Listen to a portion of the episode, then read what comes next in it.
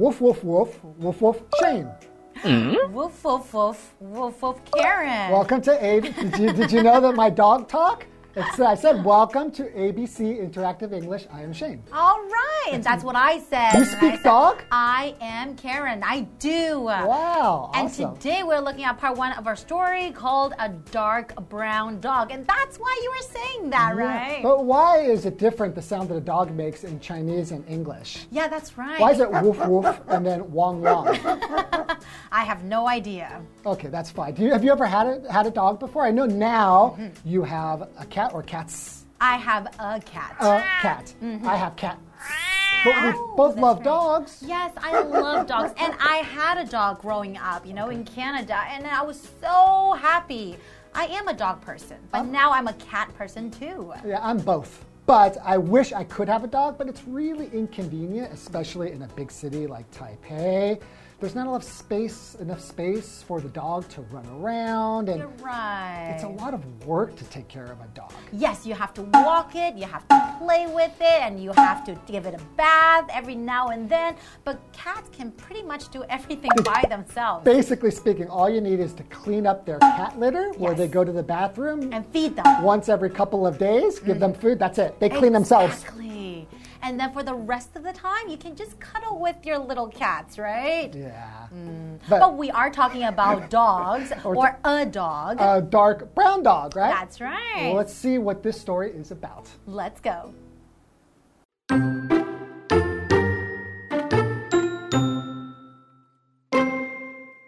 A little boy was standing on a corner. He saw a small dark brown dog with a rope around its neck. It stopped across from him. When the boy called the dog, it came and let him touch it. The dog was happy and it jumped on him. Then the dog got too excited, so the boy hit it.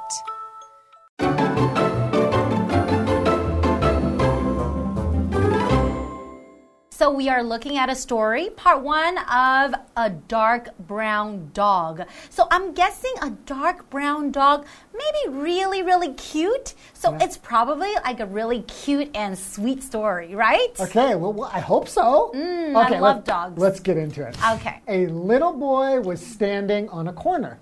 Mm-hmm. He saw a small, dark brown dog with a rope around its neck. Hmm. Okay, so maybe that was like uh, to, to, To walk to it? Mm-hmm. walk the dog, right? We call that a leash and a collar, you know, something there. Okay. It stopped across from him. Okay. So he. Sees it, it stops. He sees the dog, so I hope it's a nice dog. It doesn't Hmm. want to attack him or anything. Maybe the boy might want to go and pet it, right? Yeah, because it is a dog that you that you don't know. So You're you, right. you need to be careful, right? You're right, you're right. Okay, so we have our first vocabulary word here rope.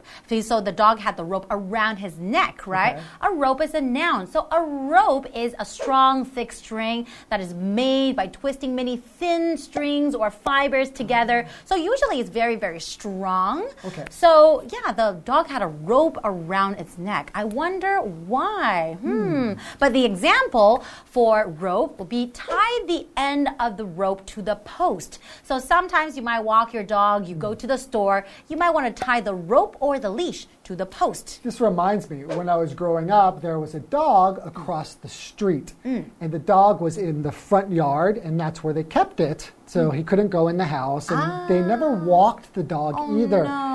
And basically, it was just a rope that was connected to a post there. Hmm. And the dog would run around the thing. and so- And, sometimes then the rope would get stuck and he would get confused. And it was so sad. It is and his very neck would probably be really sore because he's always trying to pull on it. You're right. So what's away. what's a neck? So a neck is the part of the body between the head and the shoulders. Right here is hmm. your neck. Mm. That's so if you have a rope around your neck and you're being pulled, ooh, that could be really uncomfortable. Exactly. So the example sentence: the giraffe has a long neck. Mm-hmm. I think every giraffe has a long neck, right? Even baby giraffes, right? Yeah.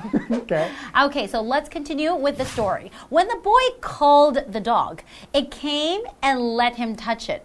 Okay. So called him like on the phone or something. No, right? like calling him over. Hi, puppy. Oh, Hi, dog. hey, doggy." Come on over. Come on, come here. So come here. I guess the dog is probably pretty friendly, right? So Mm. if you call it, it's not very defensive and it just comes over. Yeah. So the dog was happy Okay. and it jumped on him.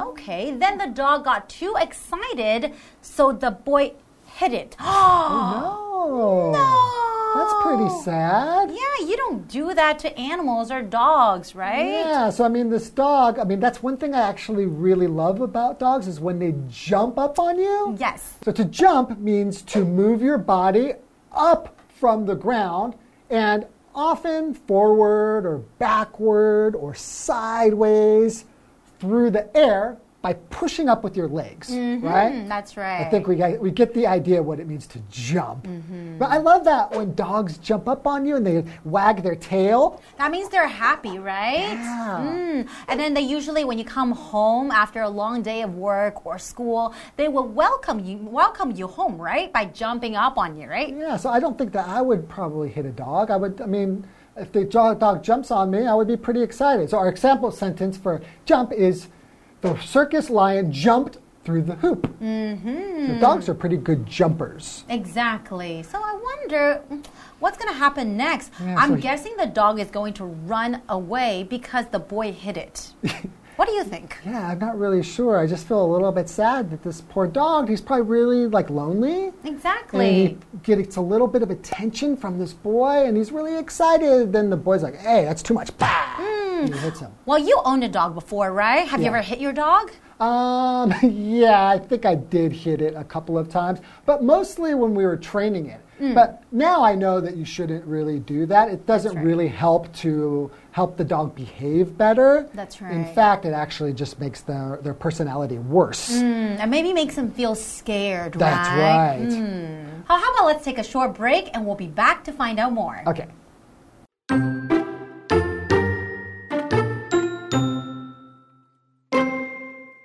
Dog stopped and rolled onto its back. It looked silly, so the boy played with it some more. Soon he got tired of playing and left the dog.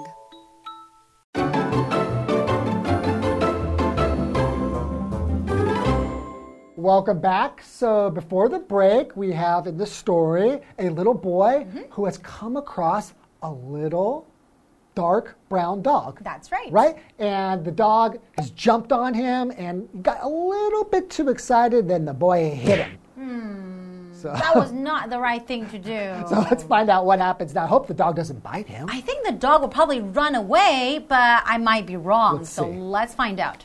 So in the story, it says the dog stopped and rolled onto its back. Okay. Oh, okay. So the dog didn't run away. So it kind of stayed. It just stopped being too excited. Right. And then kind of rolled on its back, showing the belly. Right? Oh, that's right. So if a dog or most animals, if they roll onto their back and show their belly, Hmm. that means that they are telling you that, okay, you're the boss. exactly. You're in control, Mm-hmm. right? So this dog's probably not going to attack him or bite him. Mm-hmm. It's probably a friendly dog. That's right. So probably not. But we have this word here, roll. Yeah. To roll on the ground, right? So to roll basically means to move across the ground or another surface by turning over and over. So the dog was on his legs and now he kind of turned over and now he's on his back and the belly is facing up, right? So that's called rolling over.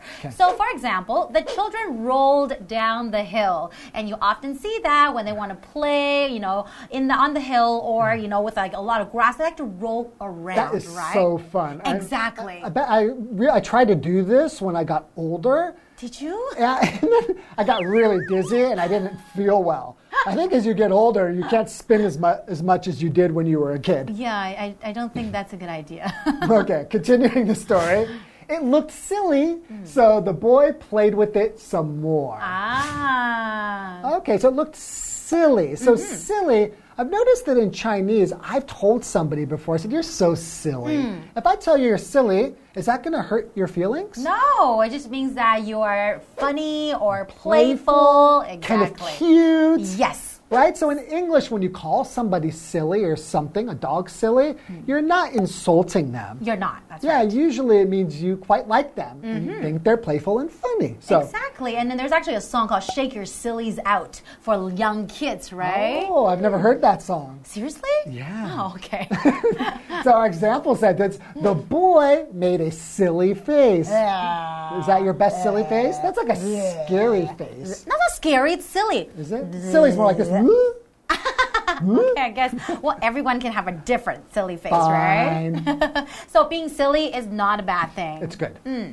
Okay, and the story continues by saying soon he got tired of playing and left the dog. Okay, so he got tired of playing. What does that mean? Yeah. So basically, he got just tired? Yeah. To get tired of doing something Mm-hmm. just means that you have done this thing for maybe too long, right? And now you don't want to do it anymore. Exactly. Right? So you can get tired of watching TV, you can get tired of studying, right? Our example sentence I got tired of doing the same thing every day, so I quit my job. You did? You quit your job? Yeah, I so you quit your job here? So, gosh, maybe. Uh, maybe I won't see you again. I forgot that I quit and now I came to work. I'm so dumb. It's just an example. Mm, That's right. So he got tired of playing and left the dog. So, okay, where's the story going to go now? I have no idea. Well, maybe the kid just has to get home, you know, and it's not your dog, so you can't play with this dog forever. That's true. Or maybe the dog will follow the boy home. Ooh, maybe. All right, I guess we'll find that out in the next part. Okay, well, see you guys next time. Bye bye.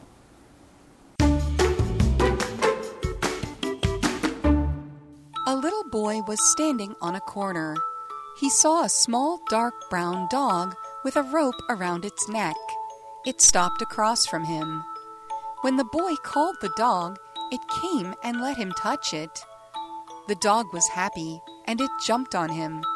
Then the dog got too excited, so the boy hit it. The dog stopped and rolled onto its back. It looked silly, so the boy played with it some more. Soon he got tired of playing and left the dog.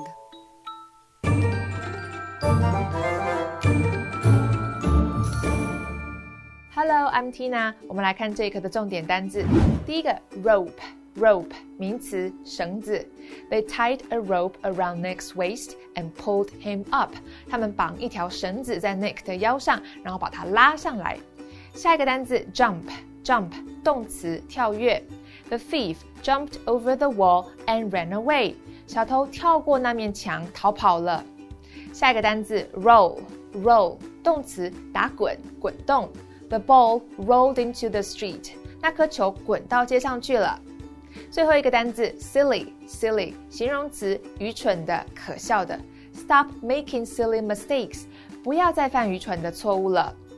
接着我们来看重点文法。第一个，across from 在什么的对面。我们来看看这个例句。Kevin sat across from the mayor. Kevin 坐在市长的对面。Mayor 就是市长。下一个文法，A plays with B，A 和 B 一起玩。Play 玩耍是一个不及物动词，它的后面需要加上 with 再接受词。我们来看看这个例句：I don't like to play with my brother。 我不喜欢跟我的弟弟一起玩耍。最后一个文法，get tired of 加上动词 ing，表示对做某件事情不再感兴趣。Tired 是一个形容词，表示厌倦的、厌烦的。我们来看看这个例句：I got tired of eating the same food every day。我厌倦了每天吃一样的食物。对于做某件事不再感兴趣，还有另外一种说法哦，get sick of 加上动词 ing。sick 在这里指的是形容词，厌倦的、厌烦的。所以呢，我厌倦了每天吃一样的食物，你还可以这样说：I got sick of eating the same food every day。以上就是这一课的重点单词跟文法，我们下一课再见喽，拜拜。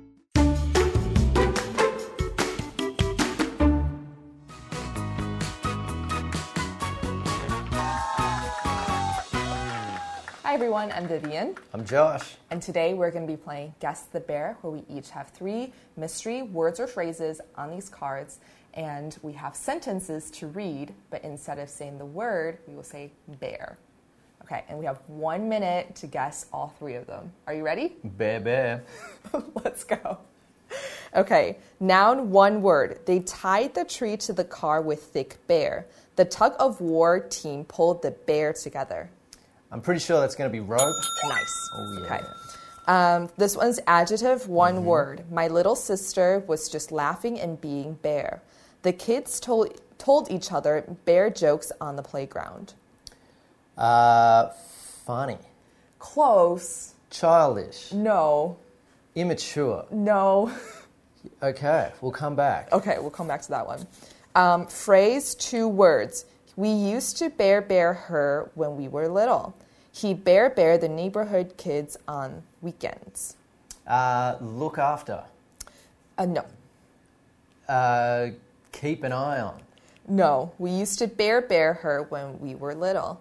He bear bear the neighborhood kids on weekends. Babysit.